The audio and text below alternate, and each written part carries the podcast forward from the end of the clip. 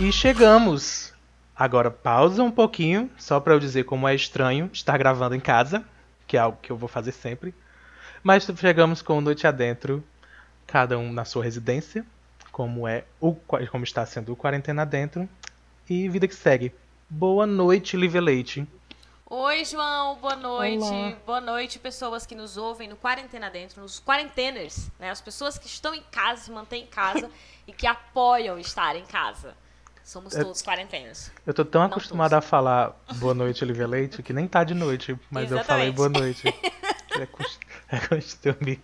Mas estamos no Quarentena Dentro. Para quem não sabe, essa é uma versão pocket resumida do Noite Adentro, aonde a gente só conversa com pessoas para saber como está sendo nesta quarentena, neste isolamento, na verdade, né? Não estamos de quarentena, como o livro já deixou claro para nós. É. O que? Quando foi isso? isso? Escute, já está gravado. É. Exatamente. Em algum dos quarentena dentro que a gente fez. Foi o segundo. Ai, tem banco de dados aqui. que hoje é o terceiro. E hoje a gente fala com quem? É só a gente, Olivia. Não, hoje a gente tem mais uma pessoa para conversar, porque a gente não ia aguentar ser só João e eu durante toda a quarentena. Hoje a gente trouxe. Olha a afronta! Hoje a gente trouxe mais uma pessoa, Yolanda. Oi, Yolanda! Oi, oi, Lívia. Oi, João. Saudades de vocês. Ai. Sim, nos vermos pessoalmente. Era tão bom. É muito estranho gravar isso do, do, por áudio. É, antes da gente entrar de fato no quarentena adentro, você. Adentro. Opa, eu tive só um problema aqui.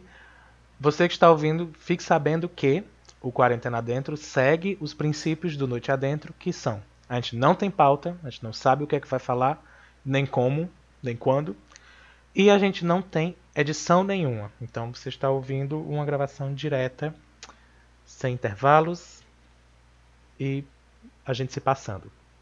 Sim. Como na vida, né? Porque na vida Sim. não tem edição.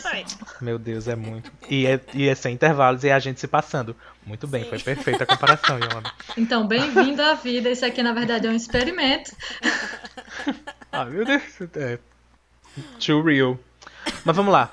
Yolanda já é nossa co-apresentadora. Você já conhece ela do programa Noite Adentro. Se não conhece, vai ouvir os programas Noite Adentro e você passa a conhecer. Ah, então ela sabe que todos os programas Noite Adentro têm uma pergunta específica. A única pergunta que a gente tem preparada.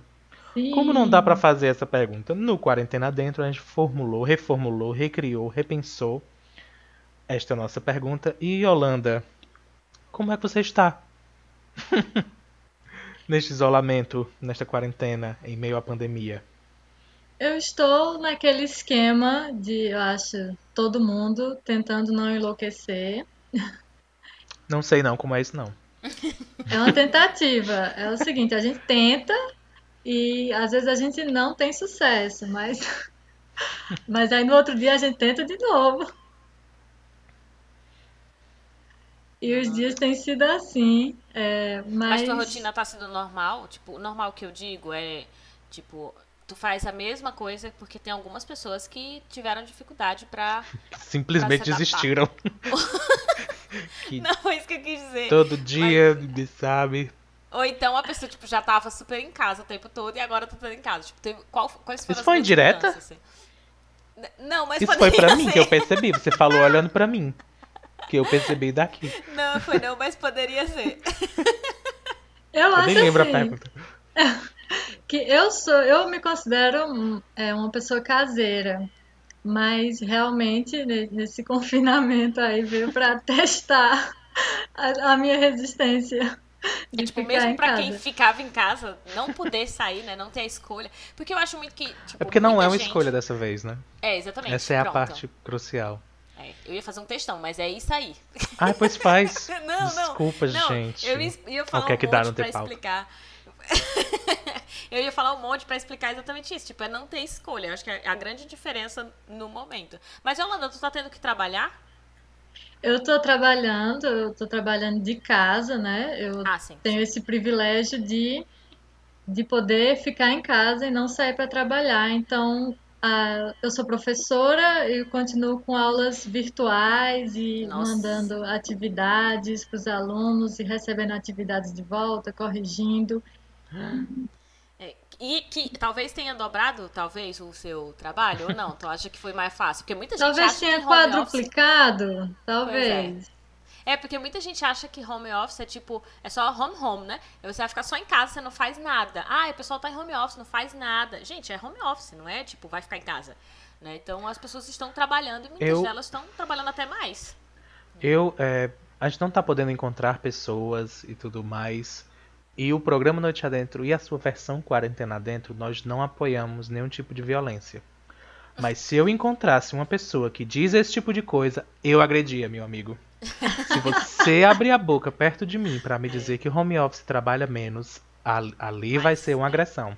Mas tivemos alguns governantes que estavam dizendo isso. Ah, o pessoal tá só em home office, tá só em Gente, casa. As pessoas pensam que home office significa ficar em casa. Nem a tradução estão sabendo fazer. Então, assim, é, pra, acho que para a maioria das pessoas o home office, na verdade, trouxe mais trabalho.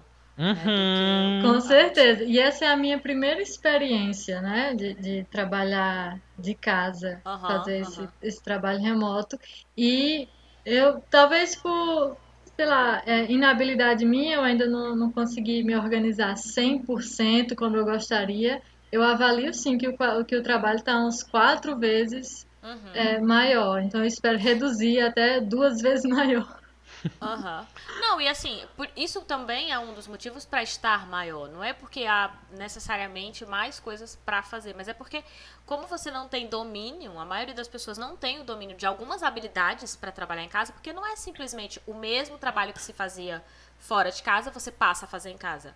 Você tem que ter outras habilidades, que uma delas, pelo que você descreveu, por exemplo, seria ter que saber gravar alguma coisa, ou ter que fazer uma live, né? Pra, pra... Tu tá fazendo por live, Yolanda? Tá tendo aula é, naquele são, estilo? São aulas, isso, são aulas virtuais, acontecem ao vivo, em que a gente junta a turma e depois tem atividade. A gente está conversando muito né? pelo WhatsApp, é nesse esquema aí. E também tem a questão de, além de eu conseguir essa organização do meu trabalho, as pessoas têm que entender também, as pessoas que eu estou prestando serviço, né, tem que entender uhum. como funciona uhum. o home office, porque é mensagem uhum. 10 horas da noite, mensagem uhum. Hum, uhum. É, exatamente. Sei bem como é, não vou citar nomes. São, são novas relações de trabalho que estão acontecendo. Quer dizer, novas assim, são diferentes, não necessariamente novas. E que as pessoas não sabem como pagar, como, ou seja, como atribuir valor, como determinar horário e como esperar algumas práticas que são mais próprias do home office que não que você não tinha antes, né? Então tá todo mundo aprendendo mesmo. Eu acho que principalmente porque eu vou jogar pra cima de Lívia, é porque eu sempre faço isso mas eu acho que tem muito a ver com, com a maneira que a gente viveu. Eu acho que o patrão brasileiro está muito acostumado a ver sim, sim, todos aquele, aqueles trabalhador, trabalhadores no mesmo ambiente, está acostumado a ver o trabalho sendo feito. Sim, e, sabe? E assim... Tá acostumado a contar uhum. os escravos, sabe? Aham. Uhum. E a não esperar ser responsabilizar, por exemplo, pelas horas de trabalho, e a hora de trabalho não, a hora de deslocamento até o trabalho, porque é uhum. é sim de responsabilidade da empresa, afinal de contas eu estou tendo que dedicar o meu tempo para poder me deslocar de onde eu estou, para fazer todo o processo até chegar lá e aí poder trabalhar. Então, é, isso já era de responsabilidade da empresa, só que as pessoas não, não, não sabem disso. É, e aí, como você tem o home office, que a pessoa está em casa e ela não tem esse tempo de deslocamento, uhum. tem muita gente que acha que significa que agora você tem mais horários de folga. E porque você tem esses horários de folga, você tem que é, trabalhar mais ou que você tem tempo para alguma coisa. Então, assim, eu vejo muita gente falar isso, ah, agora ninguém pode reclamar de falta de. de, de que está sem tempo para fazer alguma coisa. Eu não sei. E a Yolanda falou aí que está com quatro vezes mais o número de trabalho. Eu não sei se ela tem tempo uhum. livre, sabe, para fazer certas coisas. Agora, mesmo para gravar, quase que a Yolanda não vinha. Não, eu encaixei. Eu estava em aula hoje, às... Uhum. antes da gente começar a gravar. Vou ter aula agora depois. Mas, e a é, nossa então... gravação está sendo transmitida para os alunos. Você que está ouvindo não claro, sabe, já, já. mas está todo mundo... Era, era isso que eu queria comentar, que a Lívia falou da questão da empresa, e sim, é uma realidade, só que, na verdade, o meu comentário eu tinha em mente os pais dos alunos e os alunos. Tem que ser uma educação global, né? Que tipo os pais e os uhum. alunos às vezes não compreendem como é que funciona.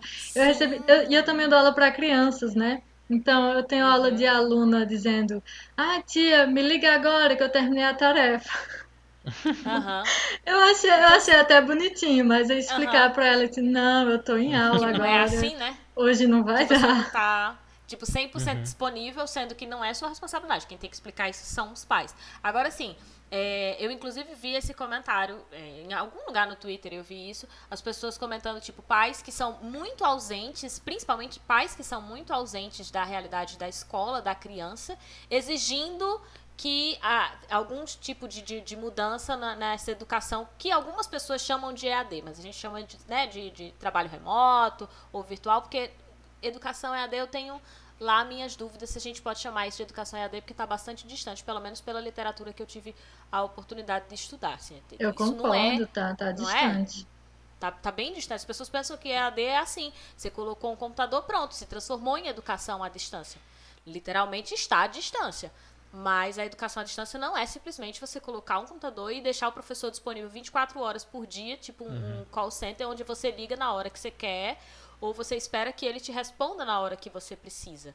Né? E isso vale também para outras profissões, mas especificamente no caso da educação EAD. Tem muita gente achando que é isso. Ah, incluímos a educação à distância aqui. Não, você não incluiu a educação à distância. Nós estamos numa situação muito crítica, uma situação muito específica que exige que a gente tente remediar o problema. Mas isso não é solução de problema. Ou seja, se nós voltarmos, vamos supor que a pandemia acabasse amanhã, querer voltar com essas relações de trabalho se mantendo da forma como está não funcionaria né? Porque isso é uma situação emergencial. Isso é muito importante deixar claro.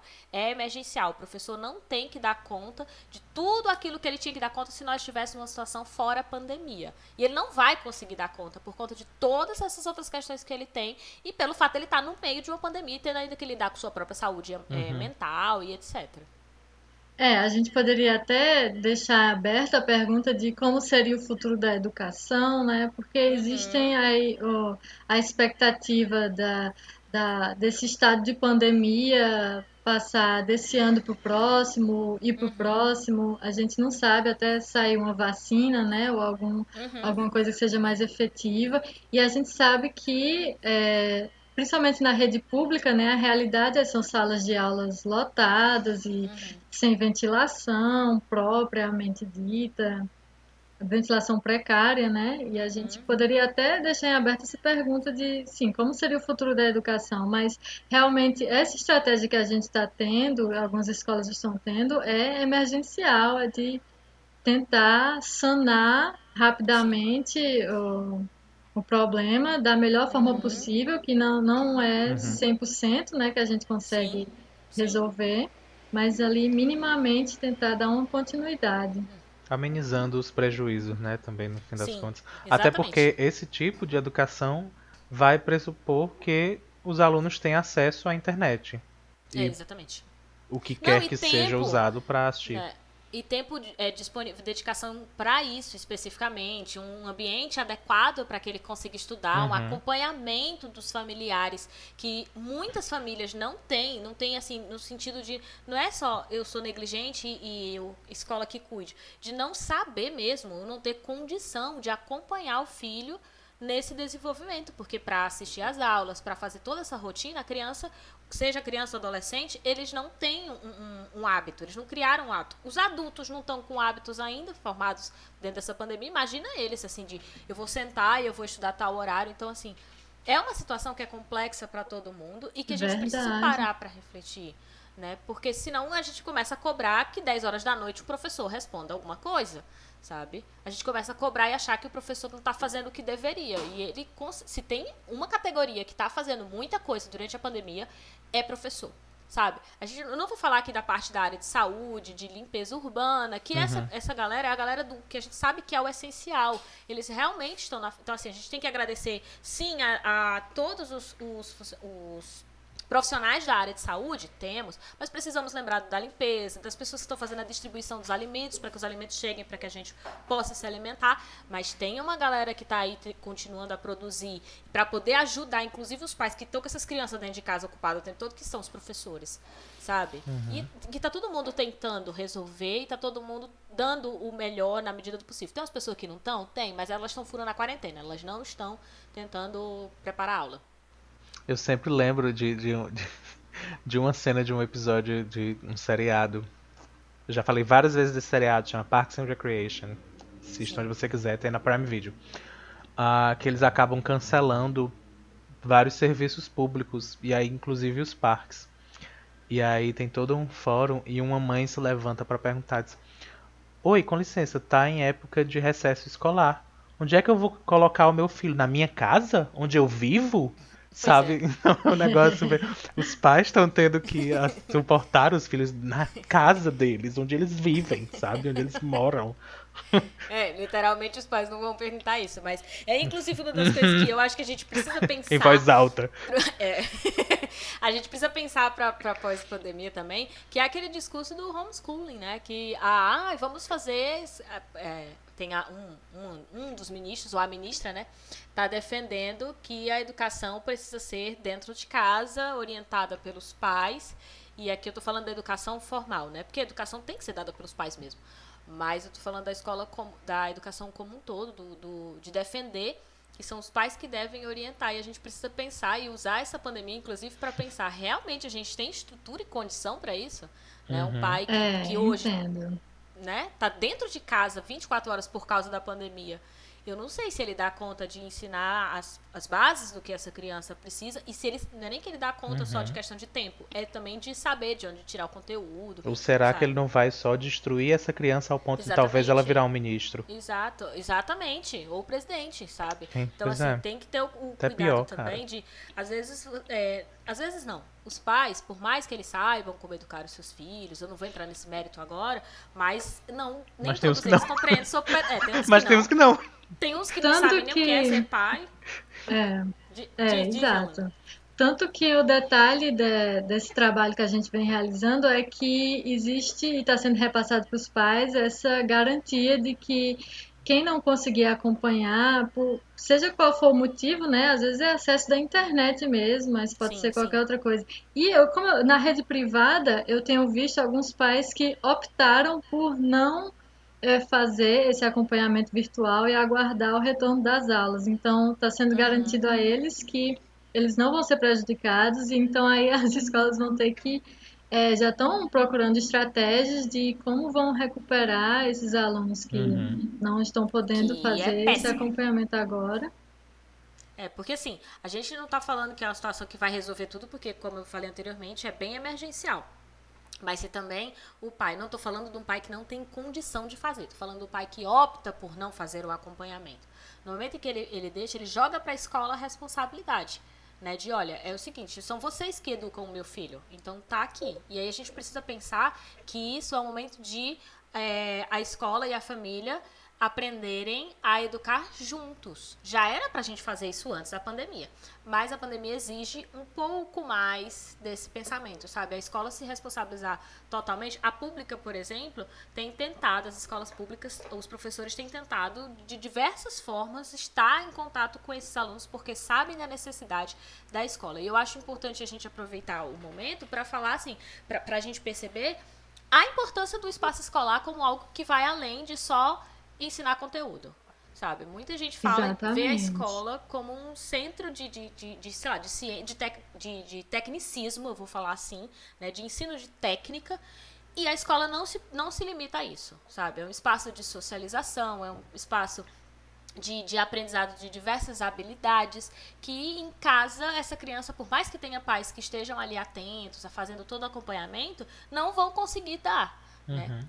Então, Exato, na pandemia tem... a gente Diz, tem essa, tem essa discussão mesmo. E é, expandindo um pouco o, o tema, Lívia, eu, você pode concluir aí depois o seu pensamento sobre a função da escola, mas aí você fala em uma certa comunhão, né? A gente, engraçado que a gente está vendo é, nesse momento de pandemia que está sendo necessário em todas as áreas, né? Uhum. Tipo, a, a sociedade está tendo que trabalhar em conjunto aí para conseguir é, superar esse momento, né? A gente vê que uma pessoa sozinha que é, tenha informação e que compreenda a importância do isolamento social não resolve nada, tem que ser a, a comunidade. É, e a cobrança também precisa ser em comunidade, né? Não adianta a gente ficar só esperando que um faça, outro não faça. A gente tem que cobrar dos governantes. Então, a gente teve essa semana o presidente é, perguntando, dizendo que não ia operar milagre, ou que não era capaz de operar um milagre, em resposta à pergunta né, sobre os 5 mil mortos que nós temos no país. Então, assim, nós não estamos cobrando milagres, nós estamos cobrando o papel de um executivo, né? De um poder executivo. A gente não está cobrando nada demais. A gente está cobrando exatamente que você faça o que você foi preparado ou que deveria estar preparado para fazer. Então, é, é o mesmo que você perguntar para um professor, questionar um professor, olha, professor, eu não estou entendendo isso, e você dizer assim, ah, e daí? Eu não posso fazer uhum. milagre, eu sou só uma professora, né? Eu não tenho como te obrar um milagre aqui e fazer com que você entenda o meu conteúdo que eu tô aqui Imagina se fosse essa a resposta mesmo. Pois é. Então, e é então, interessante assim... a gente estar falando dessas relações de trabalho, especialmente, porque só para situar o ouvinte no tempo, nós estamos gravando na beira do feriado de trabalho, do Dia do Trabalhador. Né? Exato. Né? Então é exatamente. bem interessante esse, esse acabar sendo um assunto, porque a gente vê que é um feriado que é, acaba sendo só uma folga uhum.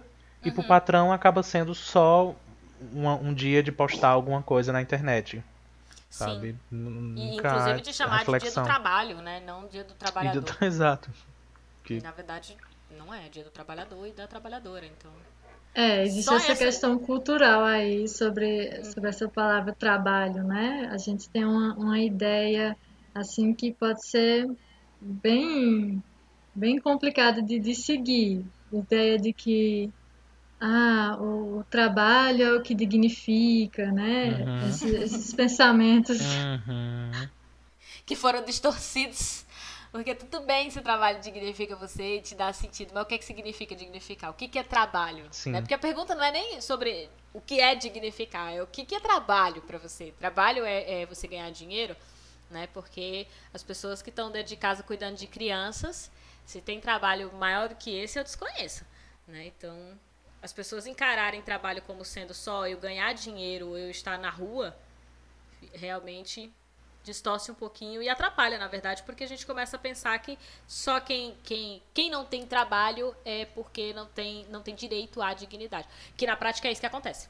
Quem não tem trabalho, não tem direito à dignidade. Eu não tenho condição de comprar, pagar um aluguel, eu não tenho condição de uhum. comprar uma casa, eu não tenho condição de, de comprar comida. Isso, a gente acaba direcionando as mentalidades em direção a, essa, a esse pensamento, aí gera todo tipo de problema, né, de competitividade, que pode ser bem prejudicial. Sim, sim, sim. Vocês têm tido a sensação de que as pessoas estão o mundo vai acabar? ser mais. Ah, não, isso com certeza. é, mais competitivas, porque a sensação que eu estou tendo durante a, a pandemia é que as pessoas estão se frustrando por acharem que elas precisam voltar a trabalhar, ou por se culparem por estar em casa e não estarem fazendo do, tudo o que imaginavam que dariam conta de fazer. Então elas estão frustradas por isso. E a segunda coisa que eu estou percebendo é que as pessoas acham que elas iam parar uma semana ou um mês uhum, que seja e iam voltar para a vida super normal assim. Né, que, que todo mundo todo mundo voltar para o trabalho do jeitinho que era antes. Tipo, nós que somos professores vamos vamos para a sala de aula com 400, 300 alunos ou sei lá. O que já é também uma outra frustração. Você aí o isolamento não ter acabado normal, né? depois Sim. de uma semana. Uh, e mesmo que tivesse durado só uma semana, não, não tinha como ser normal. Uhum. Depois, hábitos foram acrescentados que mudaram completamente a nossa rotina. Então não tem pra, pra onde correr. Mas o sentimento de frustração é gigante. Gigante. É. Porque foi ensinado pra gente que a gente tem que estar tá no mundo batalhando. Sim, que tem que estar tá produzindo o tempo todo, tem que estar tá ocupado o tempo todo. Eu vejo bastante gente que entra em contato comigo lá pelo Isso Não Cai na Prova, essa é a hora do Mechan. Se você não sabe, Isso Não Cai na Prova é o meu canal no YouTube e no Instagram. Então, acessa lá para ver, para acompanhar, para falar sobre aspectos sociais do século XXI. E uma das coisas que as pessoas têm comentado lá é justamente por estar ansiosas, porque estão com medo, uhum. sei lá, de perder o ano letivo, ou porque estão com medo, porque quando voltar ao trabalho vai ter, sei lá, não sei quantas coisas para fazer no trabalho porque acumulou, sabe? Ou porque estão com receio de estarem perdendo tempo ou de não estarem produzindo aquilo que esperavam estar produzindo. Queriam, sei lá, estar tá pintando quadros, estar dando conta de arrumar a casa e a, quadra, a casa está maravilhosa, estar com a saúde mental em perfeitas condições, estar conseguindo tra trabalhar e não está dando conta porque não está dando uhum. conta, gente, porque é assim a vida, a gente não dá conta de Me doeu tanto essa do, do ano letivo, porque eu imagino que foi um adolescente. Foi. Falando. Foi. Então você imaginar que na cabeça desse adolescente a pior coisa do mundo é ele perder um ano Perdeu letivo. o ano letivo. É, porque isso prova. significa que ele não vai fazer o vestibular no, na época Uhum. que disseram que era para ele fazer e aí ele vai se colocar no mercado de trabalho com aspas essa frase inteira na época que Uhum. disseram que era para acontecer. Então, Olha só como eu é fico um- muito triste com essa uma essa questão colocação. global, né? Essa que envolve assim muitos fatores. É, o, o aluno pensar nisso, né? Que a vida dele se resume à escola e se resume à, à vida profissional dele, já está relacionada com aquela ideia de trabalho que a gente vem Uhum. falando, aquela ideia que foi incutida na sociedade, né? Mas em relação a, a, as coisas serem diferentes, né? A partir de é, quando terminar esse confinamento, eu acho que essa ficha ainda não caiu, não, para muita, para muita gente. Acho que tem gente que pensa que realmente vai Uhum, voltar e vai ser como. Sim. Gente, deixa eu só pontuar aqui que se você tá ouvindo barulho de gente batendo ovo, de é, caminhão passando, de avião caindo, é porque a gente não tá gravando em estúdio. E eu tô adorando, porque eu vi vários sons, mas eu esqueci de comentar ao longo do processo. Aí eu interrompi Mas é. pra falar. Mas eu super Acontece, acho, a gente tá cada um É, na sua acontece. casa, passou É um lobo aqui, uivou, deu pra Sim. ouvir? Aconteceu, acontece. crianças e, e etc. João, onde é que você tá, João? O É quê? que João mora Oi? na selva, na árvore. Mas acho que, que eu, eu super concordo com Yolanda, assim, a sensação que eu tenho, é, isso não é pesquisa científica, é uma sensação, né? É, é de que as pessoas ainda não compreenderam que não, não tem como pensar da mesma maneira, sabe? Não tem como voltar. E eu não tô falando só de hábitos, sabe? É das fun- relações de trabalho, que é o que a gente discutiu aqui, acabou discutindo durante todo o, o, o quarentena é, adentro. Mas é, é, tipo, qual é a função do Estado? Né? Será que o Estado realmente tem que ser o mínimo, como se pregava muito antes dessa pandemia, e é quem mais está atuando nesse momento? A gente está tendo que exigir dele algumas atitudes. Será que a ciência de fato não serve para nada? Qual é o papel da cultura? Qual é o papel da arte que durante essa pandemia é o que tem salvado as pessoas, né? Uhum. Aquele monte de live, meu Deus, de sertanejo que não acaba nunca Exato. Né, para as pessoas poderem tentar ficar mais tempo dentro de casa. Qual é o papel da escola no processo de socialização? Então, assim, talvez as pessoas não estejam parando para pensar sobre essas questões, mas é, é mais um momento que reforça várias coisas que a gente já falou no Noite Adentro que são importantes, né? Que é ciência, que é a arte, que é o papel do Estado é, é, e a responsabilidade do Estado sobre os cidadãos, que é o papel da escola na formação dos cidadãos, né? Que talvez, é, que, que talvez não, que na pandemia estão sendo provados, mas que talvez as pessoas não estejam percebendo. Né? Sabe, sabe o que é que tá sempre na minha cabeça? Não sempre, mas eu tô pensando frequentemente durante essa, essa pandemia. É, eu não sei se vocês vão lembrar, a menina, nem quem tá ouvindo. É, Débora, olha depois qual é o episódio. A gente não tá ouvindo. Débora Tem um- Tem um episódio que a gente. Eu não lembro nem com quem foi. Que a gente mencionou a data limite de Chico Xavier. Tu- Verdade. vocês lembram dessa história? E eu vi essa história de que ele. é, Era ele, meu Deus, que tinha identificado? Esse Eu assisti ao documentário. Pois é, e aí. a- Talvez fosse quando Yolanda tava no, no, no Noite Adentro. Eu, não, eu realmente não lembro porque eu não lembro, eu sou essa pessoa. Mas assim que começou toda a questão do isolamento e a gente foi percebendo a gravidade da situação, eu lembro de ter feito uma piada. Eu disse, gente, a data limite passou, era pra gente estar vivendo felicidades e amores e alegrias. Porque, pra quem não sabe, em teoria, é- seria uma data colocada no final de 2019. Que se o mundo. Por favor, pesquisa, você tá. Google bem fácil. É, que se o mundo chegasse até essa data sem uma guerra mundial, ah, nós todos encontraríamos um, é, é, um- várias novas versões do mundo com paz, com a cura de doenças, com, enfim, seria um novo lugar. É, e aí a data passou. E nós estamos vendo o oposto disso. Pois é, Só que aí- aqui. Esses dias eu tava pensando, eu disse, caramba, será que no fim ele realmente estava certo? Porque o que a gente devia estar tirando dessa história toda eram os ensinamentos. Era a percepção de que o mundo tá melhor por ele em si, porque a gente não tá poluindo tanto, a gente não tá destruindo é. tanto, a gente não consegue estar tá fazendo isso. Então o mundo está melhor. Então talvez, se a gente aprender algo com essa situação, talvez a gente realmente chegue nesse lugar melhor. Parece tudo muito fantasioso e utópico. Mas é porque a outra opção é o que? O apocalipse de The Walking Dead. O mundo distópico de Mad Max. Então, vamos esperar que melhore. Mas para isso, de novo, é o que a Holanda falou. Tem que ser em conjunto. É. E é isso, a gente vai encerrar, porque tá dando... Antes, antes, antes, ah, antes. Tá na hora. A culpa é minha agora. Mas ah. sempre que, que é, é, eu encontro, converso, tenho um contato com Yolanda, eu sempre acabo voltando para o mesmo tema, que é a ah. alimentação. Ah. É, porque foi. Yolanda foi uma das pessoas que abriu meus olhos para muita coisa em questões de, de alimentação. Muita coisa boa. E aí, deste momento de isolamento, Yolanda, como é que está a sua alimentação? Não, agora vai ficar para um outro podcast. A gente ah, mas tem que ser com ela. mas a gente grava com ela e faz um outro podcast Pronto. só com ela. Ai, meu então, Deus. Nem que a gente libere mais. Ninguém, não há, não há regras. A gente não tem uma empresa que diz pra gente que a gente só pode lançar semanalmente. Então, se a gente hum, quiser lançar que bom extra, é, né? a gente lança. Precisamos de fazer mais meia hora de podcast. As pessoas precisam é ouvir outro podcast. Fica aí o suspense, então. É. Ai, até Vou eu já quero ouvir. Quando é que sai? Crianças. É, pois assim, a gente encerrar, precisa fica, encerrar. Fica como pauta para próxima, para nossa próxima conversa. A gente ouve Yolanda, e faz de novo.